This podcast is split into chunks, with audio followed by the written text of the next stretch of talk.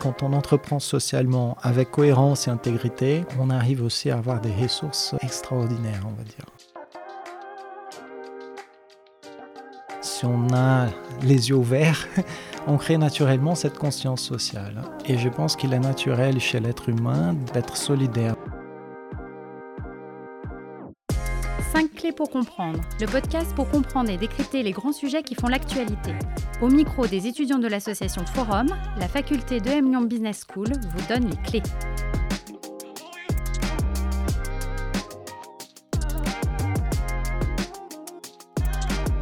Être plus libre, indépendant, innover, créer, gagner de l'argent ou encore changer le monde.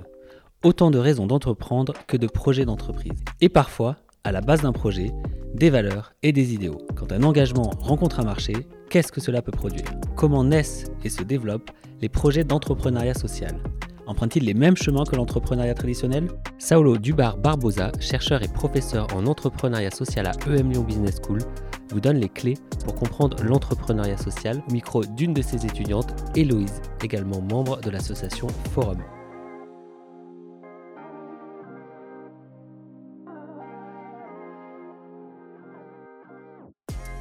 Bonjour Saulo, merci d'être avec nous aujourd'hui. Bonjour Héloïse. Alors vous êtes originaire de la région de Minas Gerais au Brésil où vous avez grandi, puis vous êtes parti étudier à Sao Paulo avant de venir en France pour votre doctorat. Aujourd'hui vous êtes chercheur et professeur en entrepreneuriat social, le sujet qui nous intéresse. Premièrement, est-ce que vous pourriez définir ce que c'est que l'entrepreneuriat social? Alors l'entrepreneuriat social est un type d'entrepreneuriat où on met la dimension sociale en premier. C'est-à-dire qu'on va entreprendre pour une cause principalement. Et on va utiliser toutes les connaissances de l'entrepreneuriat, tous les outils, mais on va distinguer ce qui est notre vraie motivation, notre finalité ultime, et ce qui est le moyen pour y arriver. Et la finalité ultime, elle est sociale. Elle peut être aussi environnementale. Parfois, on parle d'entrepreneuriat vert dans ce cas-là. Je mettrai dans l'entrepreneuriat social tous les deux, la dimension sociale et la dimension verte aussi souvent elles sont reliées. Est-ce que vous avez des exemples euh, Il y en a plusieurs. Il y en a plusieurs, il y en a plusieurs. Je vois que vous avez noté euh, un exemple personnel, donc je peux vous raconter. C'est l'exemple que je raconte souvent en cours. Donc vous le connaissez en plus. C'est un exemple d'une d'une école préparatoire que j'ai eu l'occasion de créer quand j'avais 20 ans au Brésil à l'université de São Paulo. En tant qu'étudiant, on voyait à l'université que euh, l'université au Brésil publique était gratuite et de très bonne qualité, d'excellente qualité. C'est toujours le cas. Mais il y avait une barrière à l'entrée des personnes moins bien préparées. Et en fait, comme la, concurrence pour entrer est élevée, il y avait que les personnes bien préparées qui rentraient. Du coup, ce qu'on a constaté, c'est qu'on pouvait créer une école préparatoire pour les personnes moins favorisées qui ne pouvaient pas se payer une école préparatoire privée. Et c'est ce que nous avons fait il y a maintenant 22 euh, ans de cela.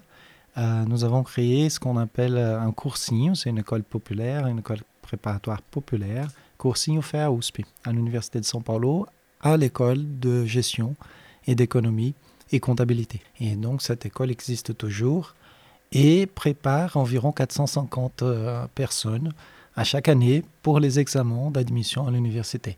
C'est un exemple Hein. donc il y en a plusieurs autres dans différents secteurs. Donc là, je, viens de citer un, exemple dans l'éducation. Il y en a dans la santé, il y en a dans le sport, dans l'environnement, dans l'accès à la culture, dans la démocratie participative. Il y a plusieurs euh, exemples qu'on pourrait donner. Et euh, qu'est-ce qui vous a poussé à vraiment mettre en place Coursigno Ça venait de vous-même ou vous, vous a poussé euh, vous a incité à, entreprendre euh, quelque chose de social et vous êtes pris au jeu et vous avez monté Coursigno Je pense qu'on avait, je dirais parce que j'étais pas seul, on, était, euh, on était un groupe et, j'étais à l'époque président d'une association d'étudiants et, on avait tous une conscience sociale.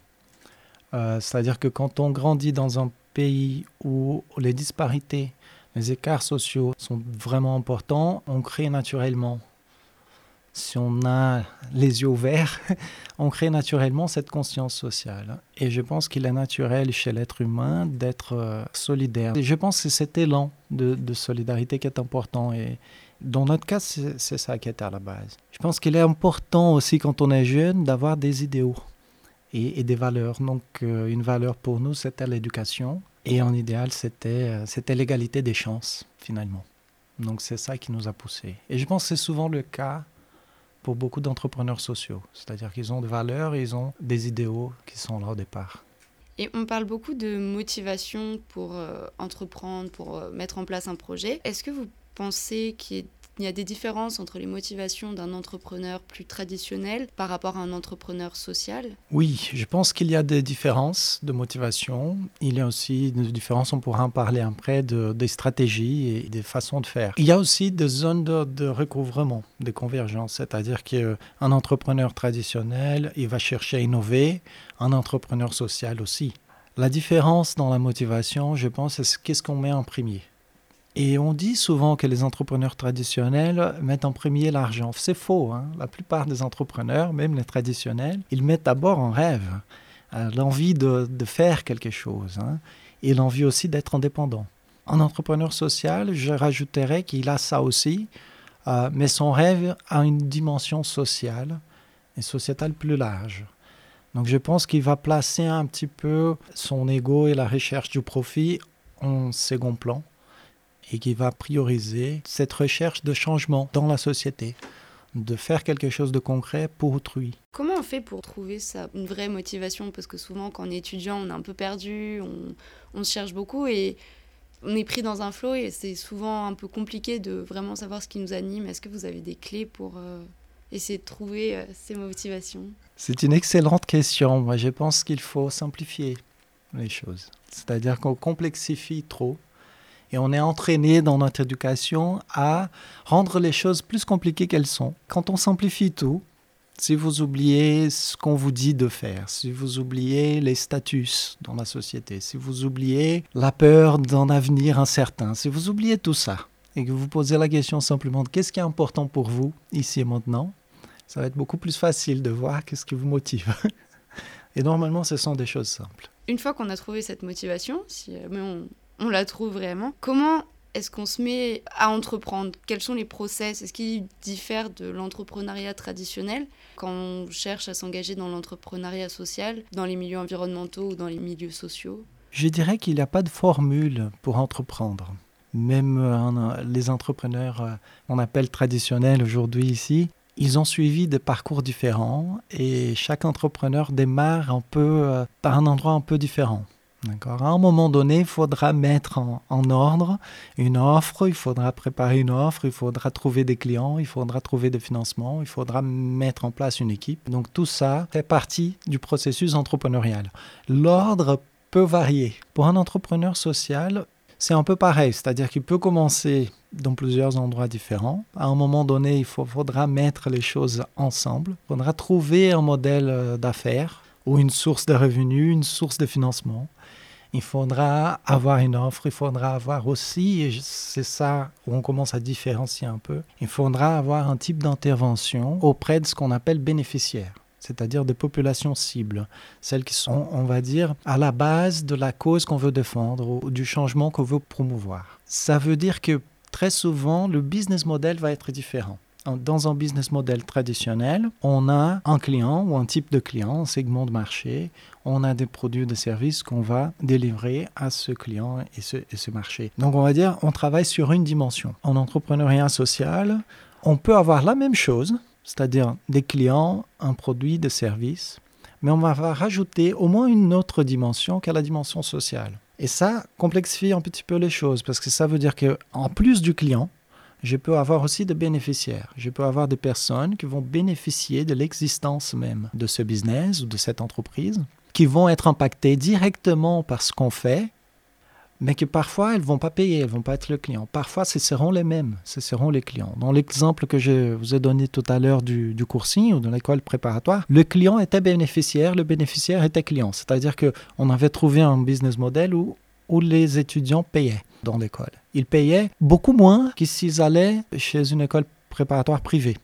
Juste pour vous donner une ordre de grandeur, à l'époque, hein, l'année 2000, euh, dans la ville de São Paulo, une école préparatoire privée, elle coûtait environ 1000 euros par mois. Nous avons trouvé un business model, un modèle d'affaires tout à fait durable, viable, avec des tarifs qui montaient à 70 euros par mois. Vous voyez l'écart. C'est-à-dire qu'on peut trouver des business models différents, plus accessibles, rendre du coup l'accès à l'éducation plus accessible aux gens. Dans cet exemple-là, on a les bénéficiaires qui sont clients. Je prends un autre exemple hein, différent. Par exemple, à Lyon, nous avons sport dans la ville. Business model complètement différent, créé, sport dans la ville, créé par Philippe Audou, un ancien de l'école, et qui a un impact direct dans les quartiers moins favorisés en France, qui a un impact direct euh, chez les jeunes, les enfants, avec un tas de programmes, certains en partenariat avec notre école. Il travaille en modèle associatif et il lève de fonds chaque année auprès des particuliers, auprès des entreprises. D'ailleurs, je crois que c'est l'association en France qui arrive à, être financée en grande partie par le secteur privé, ce qui est, ce qui est quelque chose. Or, dans son cas, qui est le client?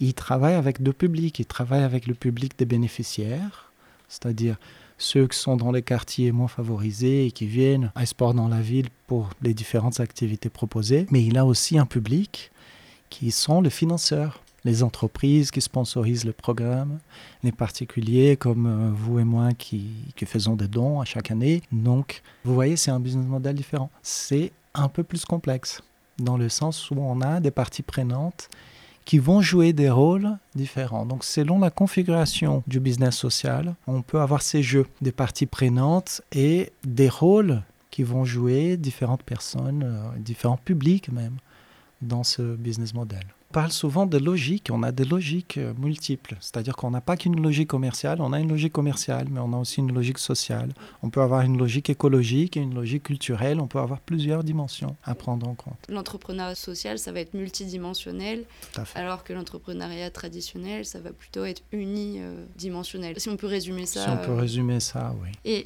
est-ce que le fait que ce soit multidimensionnel, il y a plus de difficultés à mettre en place et ou plus d'obstacles à devoir surmonter pour pouvoir réussir à mettre en place euh, quelque chose de viable et quelque chose de périn. Et... Il y a plus d'obstacles, mais je dirais qu'en même temps, il y a plus d'opportunités et des ressources. On peut dire qu'il y a plus d'obstacles parce que, bon, c'est plus complexe. En même temps, quand on entreprend socialement, on touche à une ressource euh, chez les gens qui est leur générosité, leur solidarité, leur humanité, j'ai envie de dire. Et ça, c'est une ressource euh, très puissante, très puissante. Pour le coursing, pour l'école préparatoire, on, a touché à la solidarité des gens, on a réussi à négocier avec l'université qui nous, qui nous prêtait une salle et qui le fait toujours, parce que le coursing existe toujours depuis 22 ans. Et on a démarré avec un amphi, puis deux amphis, et maintenant 450 étudiants chaque année. Et c'était vraiment une part de générosité des gens. De ce côté-là, on a des possibilités qui sont plus grandes. Pour un entrepreneur euh, traditionnel, euh, ce n'est pas évident. Il va payer son loyer à la fin du mois. ce qui n'était pas et n'est toujours pas notre cas à São Paulo. Pour lever des fonds, pour démarrer par exemple, on peut lever des dons quand on entreprend socialement c'est pas toujours le cas pour les entrepreneurs euh, traditionnels. Donc je dirais qu'il y a des difficultés parce que les problèmes euh, sociaux sont énormes. Mais quand on entreprend socialement avec cohérence et intégrité, on arrive aussi à avoir des ressources euh, extraordinaires, on va dire. L'entrepreneuriat social, peut-être, ça permet d'avoir plus de possibilités, un horizon un peu plus large, travailler avec de nouveaux problèmes. C'est aussi plus inspirant. Ah, je pense. Et Est-ce que, par exemple, Coursigno a inspiré d'autres étudiants partout dans le Brésil à mettre en place euh, Oui, oui, oui, bien sûr. Et ça, c'est aussi, euh, c'est bien que vous évoquiez ça, parce que ça, c'est aussi, c'est une différence par rapport à l'entrepreneuriat traditionnel. C'est-à-dire qu'en entrepreneuriat traditionnel, on est très préoccupé par la concurrence, on ne veut pas être copié. Alors qu'en entrepreneuriat social, c'est le contraire. C'est-à-dire qu'on est face à des problèmes sociaux tellement importants, tellement grands, qu'on sait qu'on ne va pas y arriver tout seul, et on veut, au contraire, on veut qu'on nous copie, on veut inspirer d'autres et on partage. On partage toujours ce qu'on a appris de cette expérience et cela a inspiré d'autres, écoles. À l'époque où on a créé le Coursigno à São Paulo, il n'y avait pas vraiment Internet. Donc on faisait tout euh, différemment, on va dire. Il y a deux ans, Les coordinateurs actuels du Coursignon à São Paulo, ils se sont coordonnés avec d'autres écoles pour créer une école préparatoire en ligne, chose qui était impensable à mon époque, hein, quand j'étais étudiant. Et donc, oui, donc ça a inspiré et ça prend de l'ampleur. Donc, je pense que cette école préparatoire en ligne a environ 1000 étudiants actuellement. Ça fait plus que doubler les capacités de Coursignaux. Euh. Ah oui, bien sûr. Et, ce sont d'autres élèves. C'est pas les mêmes. C'est pas le même public. Euh. Est-ce que le fait que ce soit en ligne, ça vous permet de toucher d'autres élèves au travers du Brésil ou ça reste Tout quand même sur Sao Paulo euh? Non, non, je pense que c'est beaucoup plus divers. Donc si on résume un peu, euh, la mission de l'entrepreneuriat social diffère totalement de celle de l'entrepreneuriat traditionnel, dans le sens où elle a vocation à essayer de changer la société, en quelque sorte, là où l'entrepreneuriat traditionnel euh, reste dans le système. Euh, Je dirais que l'entrepreneuriat traditionnel, il a construit ce système. Et au départ, d'ailleurs, les choses allaient ensemble, c'est-à-dire que beaucoup de chefs d'entreprise ont des valeurs fortes et voulaient contribuer à leur communauté. Malheureusement, récemment, on a eu quelques décennies de financiarisation de la chose, et puis maintenant, on a ce rêve de devenir milliardaire à 30 ans, et, ça dévie un petit peu les choses. Bon, de toute façon, les problèmes sociaux sont tellement grands qu'il faut maintenant qu'on les mette en premier, et vraiment en avant, à mon avis, dans toutes les entreprises. L'un n'exclut pas l'autre, au contraire, on, on gagnera à travailler ensemble. Et est-ce que vous pensez que des entrepreneurs sociaux et des entreprises sociales pourraient euh, influencer les politiques euh, à venir? Donc en France, on vient d'avoir les élections présidentielles. Donc on a cinq belles années euh, à venir où on peut faire changer les choses. Est-ce que c'est le rôle de l'entrepreneur social de faire pression sur le... pas forcément sur le gouvernement, mais pousser la société J'espère qu'ils le feront à leur échelle. C'est sûr que quand le privé et l'État travaillent ensemble pour le social, c'est le meilleur des mondes. Et on a beaucoup à apprendre des entrepreneurs sociaux là-dessus. Après, ce n'est pas la vocation de tous. Et je le respecte. L'idée de l'entrepreneuriat social, c'est d'utiliser le professionnalisme de l'entrepreneuriat pour résoudre des problèmes sociaux. Et donc, c'est de marier ces deux choses-là, la solidarité et le professionnalisme. Et ça, il faut qu'on le fasse en niveau micro, déjà, pour qu'on puisse ensuite euh, grandir. Et euh, bien sûr qu'il faut, on va dire, faire pression, influencer l'État, parce que pour l'État, il n'y a pas photo, c'est sa principale et unique fonction. Ça devrait l'être en tout cas. Et euh, qu'est-ce que vous diriez à un jeune d'une vingtaine d'années qui aimerait faire changer les choses mais qui n'ose pas se lancer ou qui ne sait pas par quel bout commencer, qui a peur des obstacles à venir? Osez, n'hésitez pas, il n'y a rien à perdre. Il y a tout à gagner en fait. Il y a l'expérience à gagner, il y a les portes qui vont s'ouvrir et je dirais surtout que il ne faut pas essayer de tout prédire. Comme quand on conduit la nuit dans la brume, c'est-à-dire qu'on voit les prochaines 10 mètres et puis c'est en avançant qu'on va voir les prochaines 10 mètres, les prochaines 10 mètres, les prochaines 10 mètres. Donc le parcours d'un entrepreneur, c'est comme ça. Donc on ne peut pas tout prédire ou prévoir à l'avance. Il faut utiliser les moyens du bord, il faut se préparer le mieux qu'on peut, mais il faut surtout euh, y aller. Et comment on fait pour euh, développer les qualités d'un entrepreneur euh, social? Si elles ne sont pas forcément innées, toutes les qualités se travaillent. Mm, tout à fait, toutes les qualités se travaillent. C'est chemin faisant. L'école est là pour ça. Hein. les écoles sont là pour qu'on apprenne d'une manière, on va dire, c'est moins risqué. Je dis toujours, la meilleure école, c'est l'expérience, c'est la vraie vie mais c'est aussi la plus chère. Donc, euh, c'est-à-dire que c'est, l'école de la vie qui va vous apprendre le plus, mais qui peut aussi vous coûter plus cher. Donc, c'est pour ça que les écoles sont là. Hein. Donc, euh, toute formation est bienvenue. je pense qu'on peut beaucoup apprendre, on peut beaucoup apprendre de sa propre expérience, mais on peut aussi apprendre de l'expérience des autres. On peut apprendre de la recherche. Donc, dans une école comme le Lyon, on a des chercheurs très pointu d'ailleurs en entrepreneuriat, en entrepreneuriat social et dans toutes les thématiques de management. Donc se former, c'est toujours une bonne idée. Ensuite, il faut pratiquer et il faut pas rester tout seul dans son coin. Je pense qu'il faut aller à la rencontre de personnes. On apprend beaucoup en côtoyant des entrepreneurs sociaux. ils sont très généreux. Donc avant de créer euh, Coursigne Fairhouse, on a fait un tour des coursignes ou des écoles populaires qui existaient pour voir les différents modèles, pour apprendre de leur expérience et ensuite créer notre propre modèle, le modèle qui nous convenait et qui était adapté à notre réalité. Et je pense que c'est toujours une bonne idée. On peut toujours apprendre de l'expérience des autres et on peut ensuite euh, se faire euh, sa propre idée, entreprendre, créer sa propre expérience. Je pense que ça aide. Aujourd'hui, c'est encore plus facile parce que si vous allez sur Internet, vous allez trouver plein d'informations, plein de choses. Je dirais, ne vous arrêtez pas à l'écran, allez à la rencontre des gens. Toujours une visite euh, sur place, ça, ça vous apprendra encore plus que le, le site d'une organisation. Et toujours, toujours être à l'écoute et, et la pratique. La pratique va vous renvoyer des choses. C'est ce que vous essayez de transmettre à travers vos cours qui sont plus basés sur la pratique que sur des cours magistraux? Vous confirmez? Oui, je peux le confirmer. Super. Oui, effectivement, c'est ce que j'essaye de, faire. Quand j'ai commencé, alors, ce cours d'entrepreneuriat social à, à l'école, je l'ai créé avec un collègue en 2009. Avant, à l'EM Lyon, il y avait des cours d'économie sociale et solidaire, il y avait des cours de développement durable, mais il n'y avait pas l'entrepreneuriat social. Et l'entrepreneuriat social a des origines un peu différentes de celles de l'économie sociale et solidaire, par exemple. L'entrepreneuriat social, il vient d'une origine un peu plus anglo-saxonne, mais en fait, le terme a été diffusé, peut-être même créé par un gars qui s'appelait Bill Drayton. C'était un Américain, consultant de McKinsey, et qui vivait en Inde. Et donc, il dit, il faut qu'on applique toutes nos connaissances en management, en entrepreneuriat, pour résoudre les problèmes sociaux. Et il avait une vision vraiment de l'entrepreneur social comme un innovateur, quelqu'un qui va révolutionner l'industrie, toutes les industries même. Et c'est le fondateur d'Ashoka, un des plus grands euh, agents de soutien à l'entrepreneuriat social dans le monde, à mon avis. Ashoka, c'est une association qui est maintenant présente en France et en Europe depuis plusieurs années. Au départ, elle a été créée en même temps aux États-Unis et en Inde et rapidement elle s'est propagée dans les pays émergents, donc en Amérique latine, en Asie. Et c'est une équipe un peu plus tard qu'elle est, qu'elle est venue euh, s'installer, on va dire, en Europe.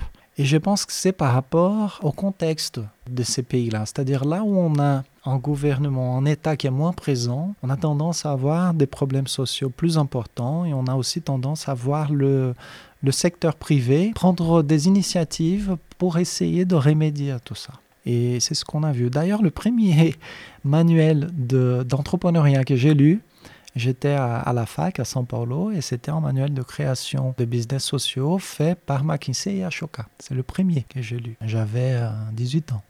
donc, euh, donc voilà, donc je vous parle d'Ashoka pour dire un peu quelle est l'origine qui est un peu différente de celle de l'économie sociale et solidaire, qui a une tradition un peu plus socialiste, on va dire, en Europe. Donc Ashoka vient s'installer en Europe un peu plus tard à un moment justement où les États européens commencent à avoir des problèmes dans leurs finances et commencent à avoir moins de ressources pour dédier aux problèmes sociaux, on va dire ça, pour traiter les problèmes de la société. Donc du coup, on va apparaître un peu plus d'entrepreneuriat social. Donc on va dire qu'il y a une origine idéologique un peu différente de ces deux choses-là. Donc ce cours, il a évolué au fil du temps. Quand on a créé ce cours, il y avait plein de cas. Et au fil des années, j'ai vu que plus que les cas, plus qu'apprendre des autres cas, c'était intéressant de faire. Donc on a progressivement migré la pédagogie vers le faire. Euh, donc on a toujours quelques cas, hein, vous savez, mais maintenant on, on, on, a de plus en plus une pédagogie où vous faites, vous créez vos projets et vous implémentez vos projets dans l'entrepreneuriat social avec un réel impact, même s'il est à une échelle euh, parfois réduite, c'est déjà une première expérience. Et je vois la transformation chez les étudiants, je pense qu'on est plus efficace comme ça. Pour conclure, euh, quelles seraient peut-être les cinq leçons à tirer euh, de l'entrepreneuriat social selon vous? Ou les cinq points clés à retenir oui. Je pense qu'il y a une dimension qui est la solidarité. C'est-à-dire que si on n'est pas solidaire, si on est indifférent, on vit malheureusement dans une société qui devient un peu la société de l'indifférence. Mais je pense que individuellement, personne n'est indifférent. Donc ce qu'il faut, c'est exprimer sa solidarité. D'accord? C'est la première dimension. S'il n'y a pas de solidarité, c'est difficile de faire quelque chose socialement. La deuxième dimension pour l'entrepreneuriat social, c'est le professionnalisme. C'est-à-dire qu'il faut marier ces deux choses-là. Si on est solidaire, mais qu'on n'a pas de professionnalisme, on est inefficace. Si on est professionnel à l'extrême mais qu'on n'est pas solidaire, eh bien on devient euh, le loup euh, de, New York. Hein. On, devient, on, devient, vraiment euh, l'archétype Hein, malheureusement, de, la personne qui a eu du succès professionnel, mais qui est complètement frustrée dans sa vie personnelle et qui est déconnectée du reste du monde. Hein, première chose, c'est marier solidarité et professionnalisme. Une troisième dimension que je rajouterais, c'est la créativité.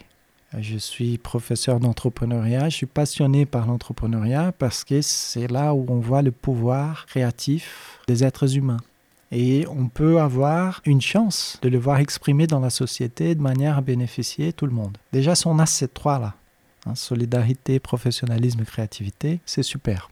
C'est peut-être une quatrième dimension pour entreprendre socialement, équipe. Ne pas faire tout seul. Si j'avais créé le Coursing of tout seul il y a 22 ans, et eh ben, ça aurait duré peut-être deux ans. Si ça existe toujours et que ça s'est développé pendant 20 ans, c'est parce que je l'ai fait en équipe et que très vite, je fais confiance à mes collaborateurs, je fais confiance aux autres personnes. Et je savais que si on crée un système où tout le monde gagne, bah, tout le monde a intérêt que ça continue.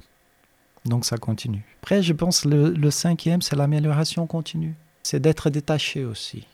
C'est-à-dire que très souvent, et j'ai vu beaucoup ça aussi en entrepreneuriat traditionnel et en entrepreneuriat social, c'est très souvent l'entrepreneur, il, il, est attaché à, à, ce qu'il a créé, parce que c'est son bébé, hein, c'est son entreprise, c'est son bébé, il est attaché. Et puis, bah, si l'entreprise coule, il coule avec. Si l'entreprise va bien, il veut pas se détacher. Donc, euh, le développement, parfois, du projet, il arrive aux limites de la personne. Et c'est dommage.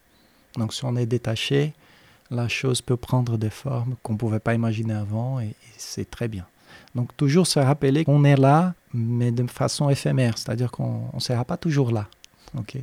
Donc autant préparer la suite. Et donc toute la question de la reprise, hein, de la transmission d'entreprises, de projets d'entrepreneuriat social, c'est une question qui se pose hein, et c'est une vraie problématique, aussi bien dans l'entrepreneuriat tout court que dans l'entrepreneuriat social. Merci beaucoup Saolo pour euh, cette interview. Je vous en prie, merci Héloïse, ça fait plaisir.